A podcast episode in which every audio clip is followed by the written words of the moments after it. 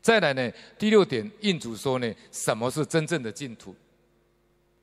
那么我们念佛人呢，什么样才是真正的净土呢？印主说呢，你求升天、求来生、出家为僧，都不能升为净土。啊，你说你这个来生希望生富贵家啦，或是升天啦，或是求来生呢，出家为僧，一文千物，得大种持。印主说，皆不得名为净土。啊，那么。印主在说呢，他说：“为什么你为什么说你求人天呢？你求人天，或者是富贵家呢？这个不能称为真正净土呢？因为你如果有这个念头，你就是有所求。”印主说：“因为出家为僧为什么不行呢？”印主说：“因为你除非说你已经断见思了，你已经了生死了，成大愿轮。”你四生在浊世，啊，度脱众生可以。如果你没有断见思，那么你很难保在多生里面，这个受生的时候呢，因为你那个情种还在，难免会迷惑，啊，那么遇到净迷呢，这可能呢，啊，要觉悟很难。所以印主说，出家为僧这个心也不能有。那么印主在说呢，真正的净土就是什么？不能求长寿康宁。唯求临终呢，往生净土。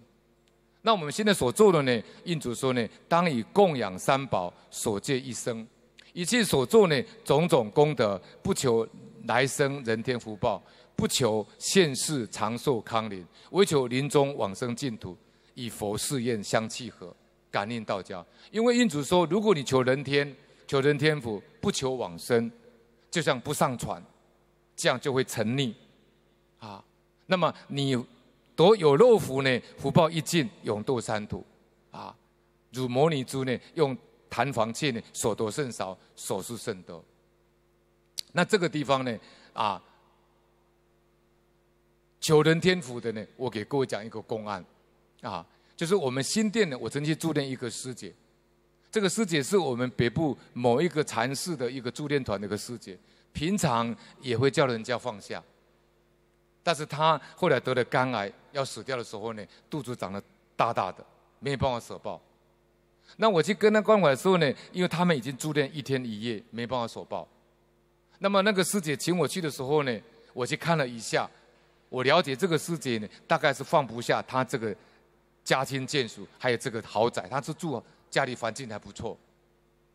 后来我就跟他的师兄讲，他师兄没有学佛，我就把他师兄叫到旁边去讲，啊。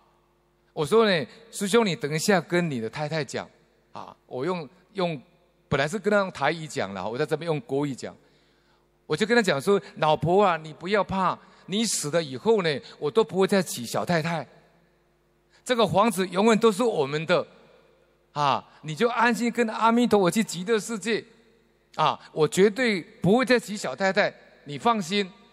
我说你只有讲这样就好，剩下我来讲。结果他讲完以后呢，我就过去跟他说佛法，安慰他。说完以后呢，大概差不多三十几分钟，我就回到家里面去了。结果叫我去那个师姐跟我讲，他说：“哎，黄师兄，黄师兄很好用呢，他已经断气了，已经断气了。他放不下他这个房子啊，这就是人天福啊。”